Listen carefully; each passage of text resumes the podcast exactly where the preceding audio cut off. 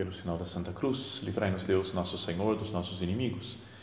Em nome do Pai, e do Filho e do Espírito Santo. Amém. Meu Senhor e meu Deus, creio firmemente que estás aqui, que me vês, que me ouves. Adoro-te com profunda reverência. Peço-te perdão dos meus pecados e graça para fazer com fruto este tempo de oração. Minha Mãe Imaculada, são José, meu Pai e Senhor, meu anjo da guarda, intercedei por mim.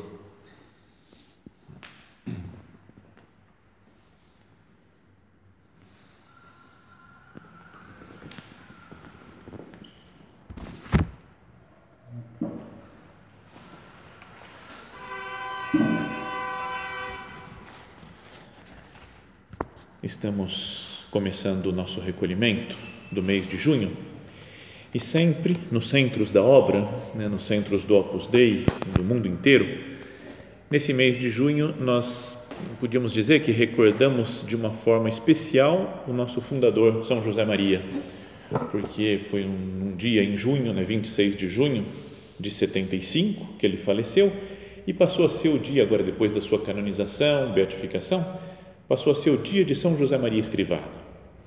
Então, nesse mês, se procura sempre voltar a meditar nos ensinamentos que ele nos transmitiu, nas luzes de Deus né, que ele recebeu. E, sobretudo, é, o tema principal né, da sua vida, o centro da sua pregação, é da santificação na vida ordinária. Falou de um, com algo que foi depois recolhido também, e passou a ser doutrina de toda a igreja, né, foi recolhido pelo Concílio Vaticano II da, do chamado universal à santidade. Que todo mundo, cada pessoa, pelo simples fato de ter sido batizado, de ser cristão, é chamado a ter uma vida de santidade, uma vida de, de procura, de busca da identificação com Cristo.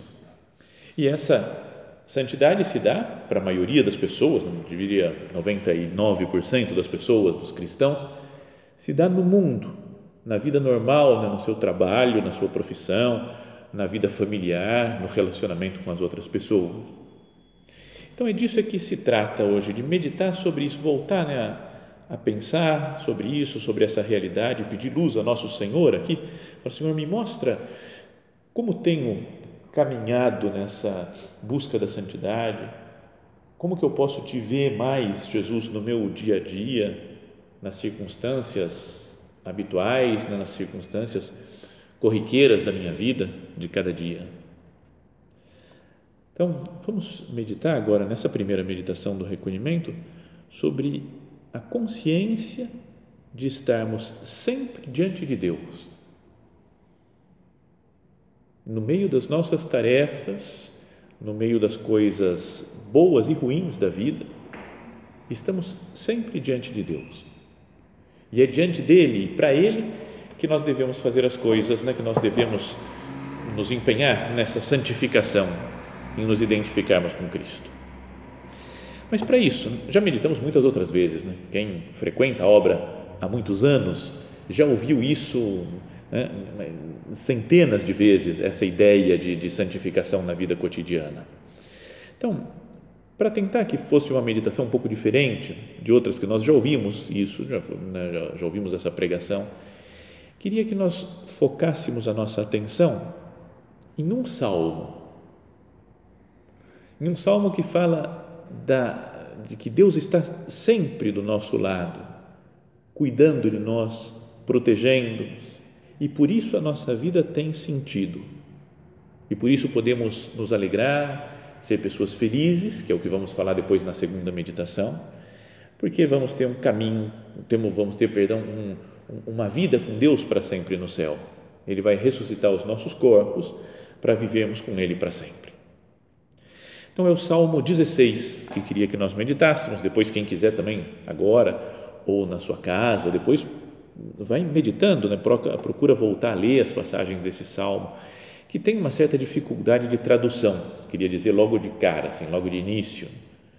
Se nós pegamos Bíblias diferentes, né? traduções diferentes da Bíblia, a gente percebe que tem diferenças especiais nesse salmo.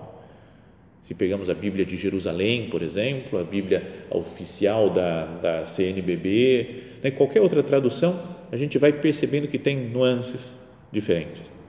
Eu vou seguir o que diz a tradução da CNBB.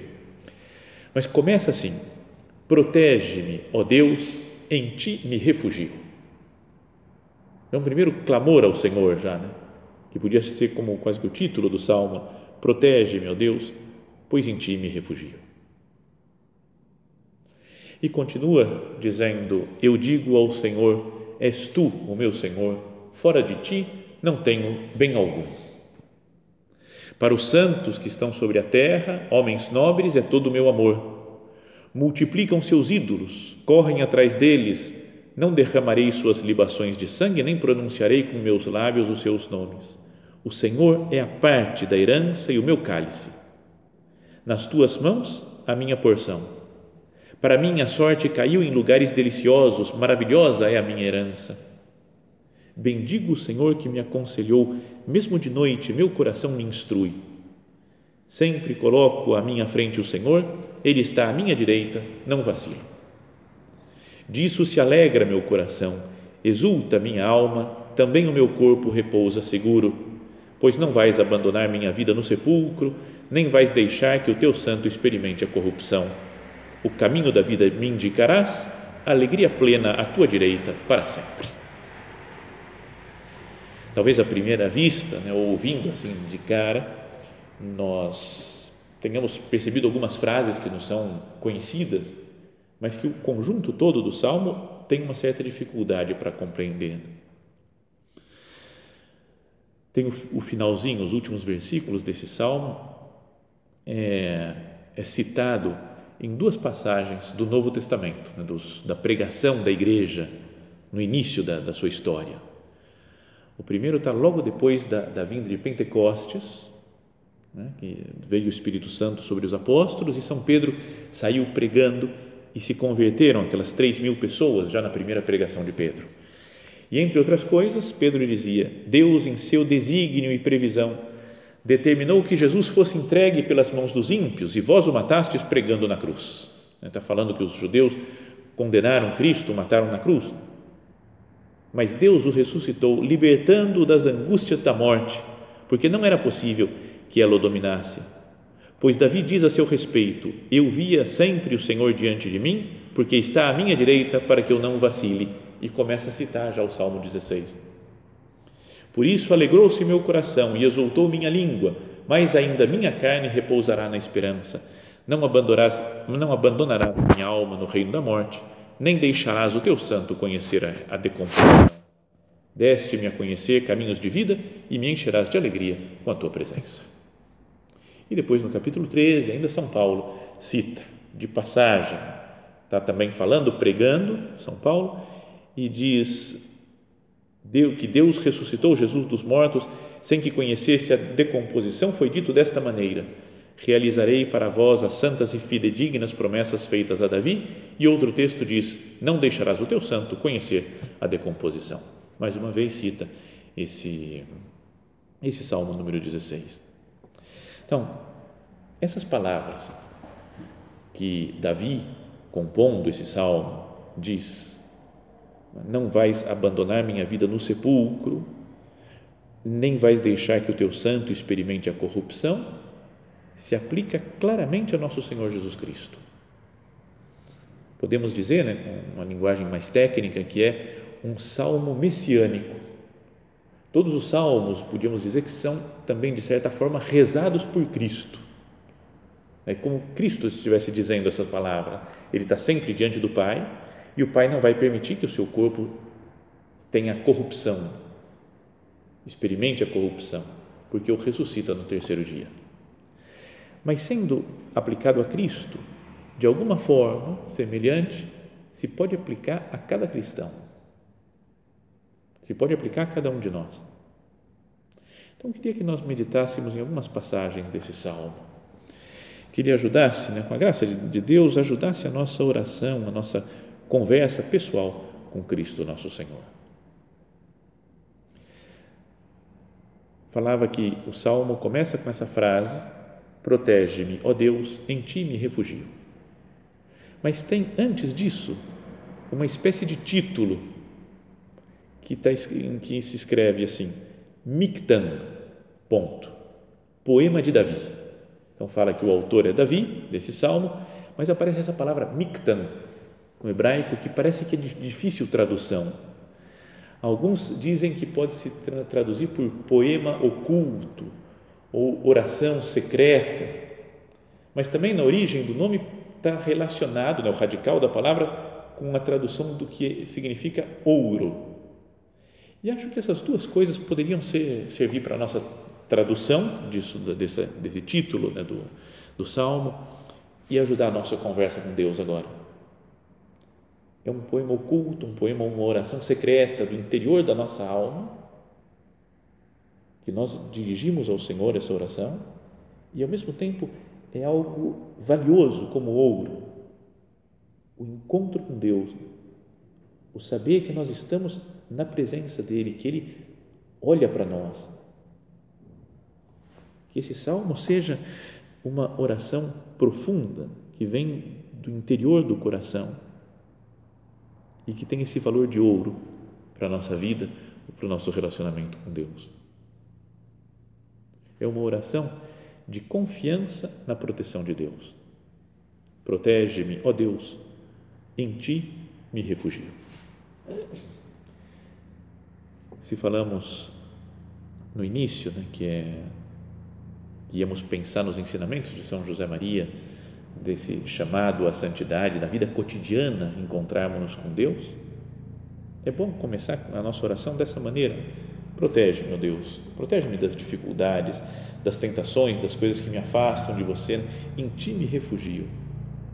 Se no meu dia a dia eu tenho intimidade com o Senhor, se eu vivo na Sua presença, eu, eu estou fazendo com que, que Deus esteja realmente presente na minha vida. É um viver com Deus na vida cotidiana, o tempo todo com Ele. Presença do Senhor. Então, para nos santificarmos, é a primeira luz assim da nossa meditação. É preciso viver na presença de Deus. Não posso me esquecer dele.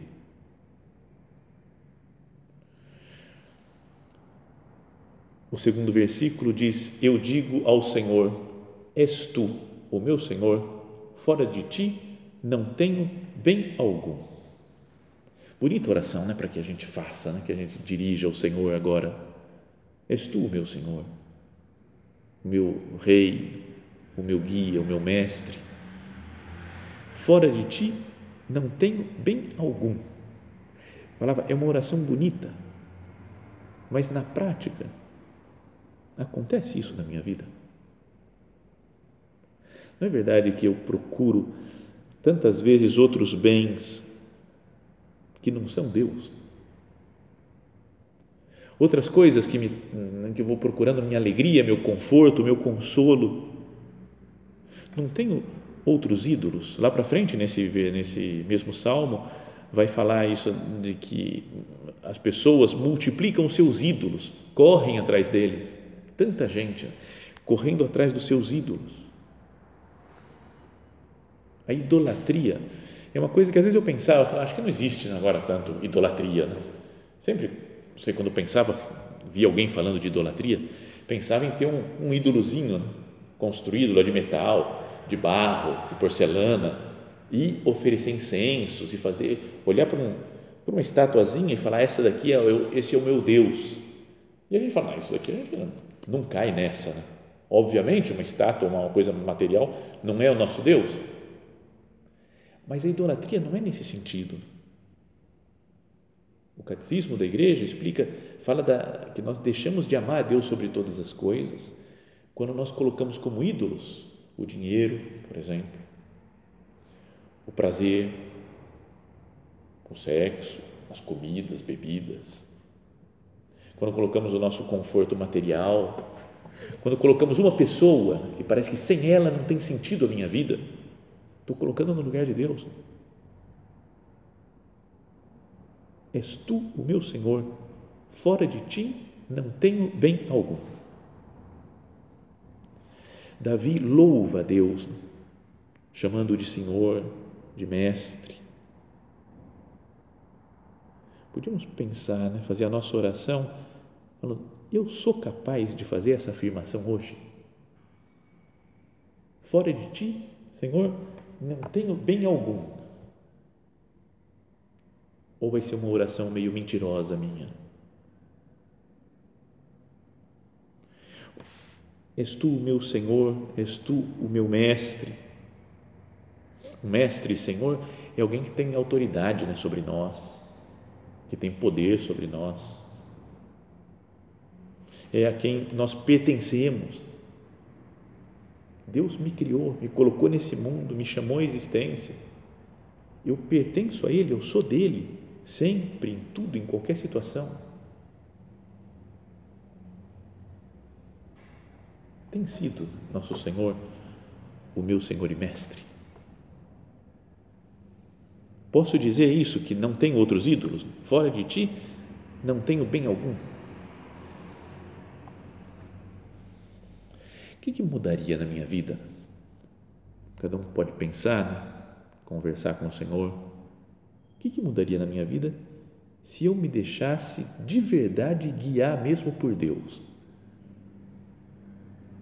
Viver de fé, viver disso que fala o, o rei Davi, fora de ti não tenho bem algum.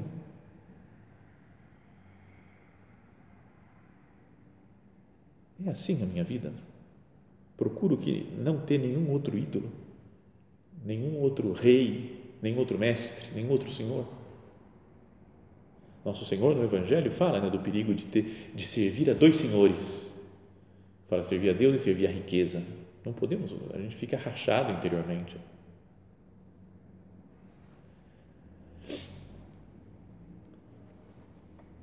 O salmo continua, diz outras frases ainda, e lá para frente vai falar Bendigo o Senhor que me aconselhou, que me aconselha. Mesmo de noite, meu coração me instrui. O Senhor me aconselha. É o que fala Davi. Mesmo de noite, né, em todos os momentos, ele está em sintonia com Deus. Procura ouvir esses conselhos de Deus. Eu deixo fazer assim, deixo que Deus me aconselhe, ou sou eu mesmo, só com os meus raciocínios, com a minha visão, às vezes sem fé, que penso nas coisas, tomo as decisões, me aconselho e depois só peço uma ajudazinha para Deus. Meu Deus, me ajuda agora nessa coisa que eu decidi fazer. É assim que eu decido as coisas, que eu me coloco no mundo. Ou me coloco primeiro diante de Deus e falo, Senhor, o que queres que eu te faça? Como falou São Paulo ao se converter Senhor, o que queres que eu faça?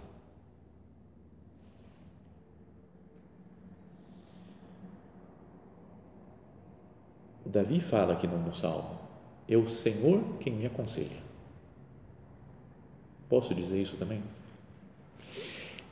Quem que me aconselha? É, uma, é outra pergunta para a gente que pode servir como exame de consciência para nós. Quem é que me aconselha habitualmente? Quando eu tomo uma decisão, foi por por conselho de quem que eu tomei essa decisão? Eu mesmo? Pode ser, não, digo, não é que não tenha que ter pensamento, usar a nossa inteligência. Deus deu uma inteligência para nós. Deus nos deu uma razão. E, portanto, é, é preciso usar isso para fazer a vontade de Deus, usar a razão. Não está desconectada da fé. Estão as duas coisas muito unidas, a fé e a razão. Mas sou só eu sem a fé? Quem mais me aconselha? São as pessoas com quem eu me relaciono, as várias pessoas. E então eu fico, quero ouvir esse daqui, quero ouvir aquele outro, que também, volto a dizer, é bom que a gente ouça o que as outras pessoas dizem, para pensar, para ter argumentos, para ter ideias né, para o nosso raciocínio. Mas será que eu não fico dependendo muito da opinião dos outros para atuar? Então eu vivo com Deus, é diante de Deus que eu estou vivendo ou diante das pessoas, da imagem que eu posso ter diante delas? A mídia, por exemplo, é quem pode me, às vezes me aconselhar. Então eu vou seguindo o que a mídia fala, ou eu vou seguindo o que a pressão popular fala, todo mundo faz assim. Então, como todo mundo faz, então eu tenho que fazer o que fariam os cristãos, os primeiros, Pedro, Paulo, João, na pregação, se eles falam, ah, vamos fazer como faz todo mundo, como o Império Romano está fazendo, não teria igreja, não teriam morrido mártires, porque fizeram como todo mundo mandava fazer. Tem que adorar outros deuses, está bom, vamos adorar outros deuses. Não foi assim que os, os primeiros cristãos se comportaram, não foi assim que Cristo se comportou antes de tudo. E não é assim que um cristão deve se comportar. Quem me aconselha sou eu mesmo, as pessoas com quem eu me relaciono, a mídia, a pressão popular, o que todo mundo faz. Ou deixo o Senhor me aconselhar. É o que fala o rei Davi. É o Senhor que me aconselha. Então, para procurar nossa santidade no mundo, na vida cotidiana, é preciso estar sempre nessa, nesse checar as coisas com Deus. Perguntar para Ele, meu Deus, o que você quer que eu faça agora? Como que eu vou resolver esse problema que apareceu? É um homem que vive na presença de Deus, decide as coisas, um homem ou uma mulher que vive na presença de Deus, decide as coisas com Deus, escuta o conselho de Deus. Eu sou assim, decido as coisas com Ele.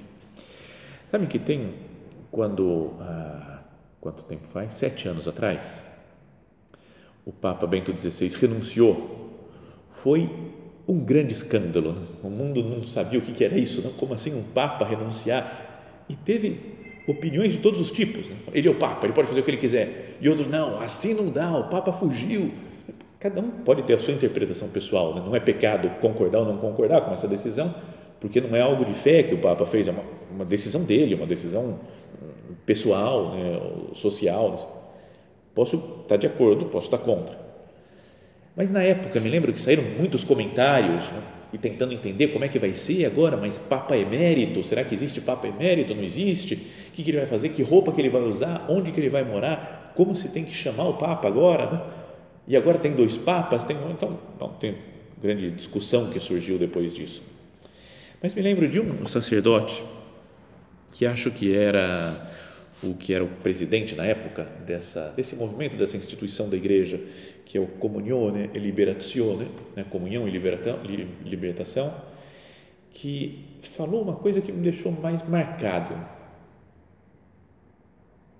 Ele falou sobre a renúncia do Bento XVI, duas coisas me chamam a atenção. Um, Cristo é alguém real para o Papa. E o segundo, ele tem uma liberdade total, o Papa. Quando ele se encontra com Cristo, ele é livre e faz aquilo que Cristo lhe falou. Não é legal para pensar isso? Cristo é alguém real, então ele decidiu com nosso Senhor Jesus Cristo o que ele ia fazer. Fala que depois de pensar muito, de ver com nosso Senhor, tomou aquela decisão. Eu faço assim também. Tomo essa decisão, a decisão que Deus me falou para tomar e depois a segunda, né, que ele é totalmente livre. Né? Sério, eu penso às vezes que se eu fosse Papa, graças a Deus, Deus nunca vai me pedir isso, é o que eu peço, Senhor, nunca, nem Papa, nem Bispo, nem nada especial, vamos tocar a vida normalmente, que já temos problemas suficientes, né? assim. Mas eu acho que eu não teria coragem.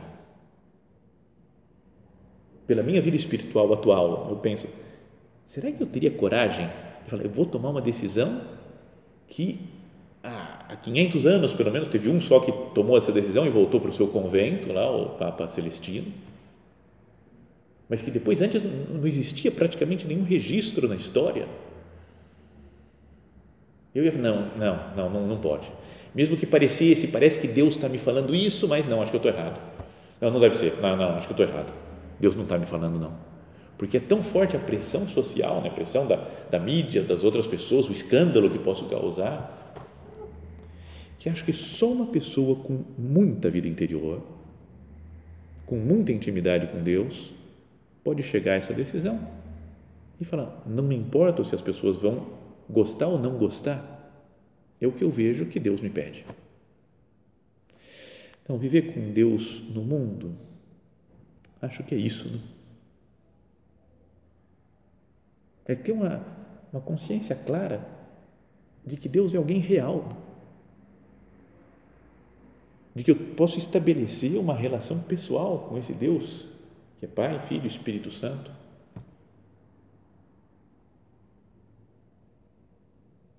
Deus é quem me aconselha, fala Davi. Senhor, eu queria tanto que fosse você que me aconselhasse também.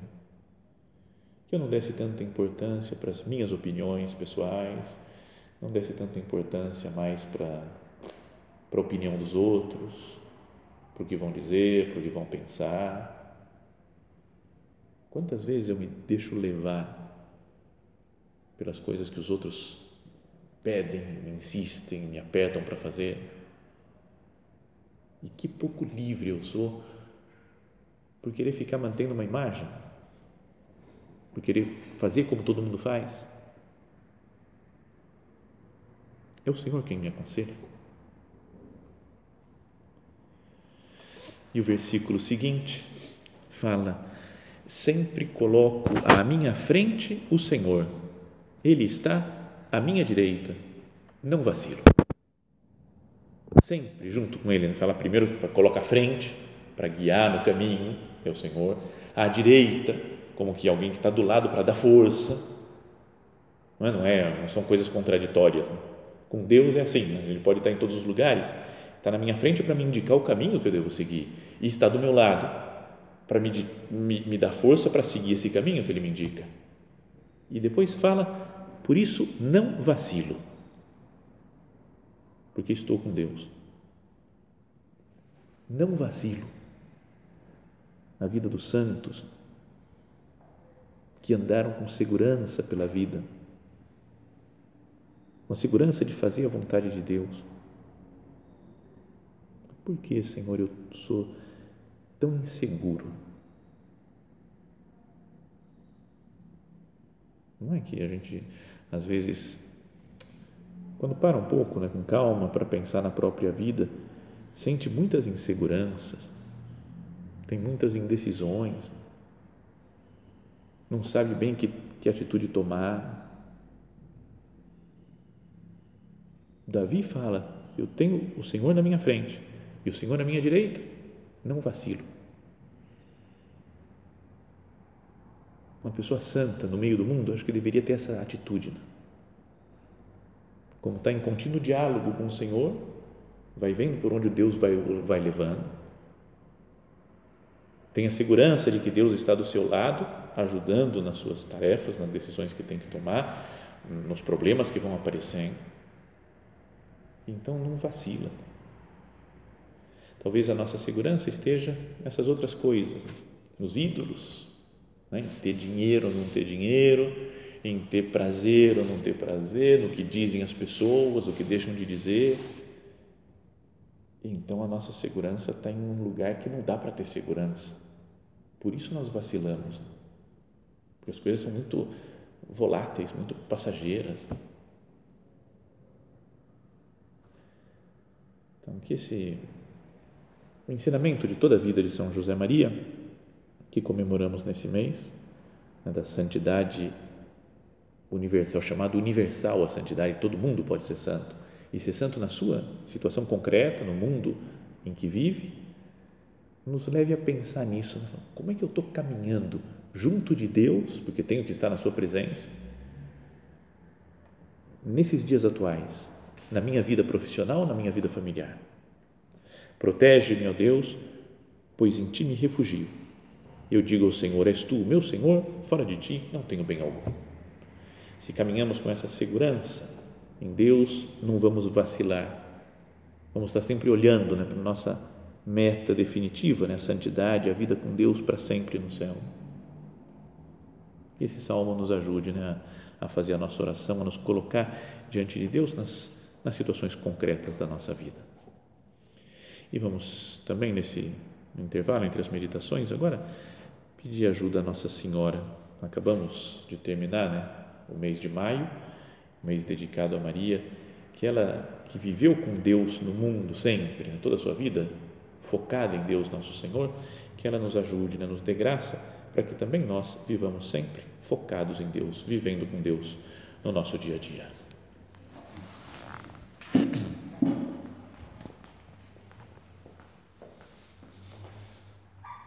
Dou-te graças, meu Deus, pelos bons propósitos, afetos e inspirações que me comunicaste nesta meditação.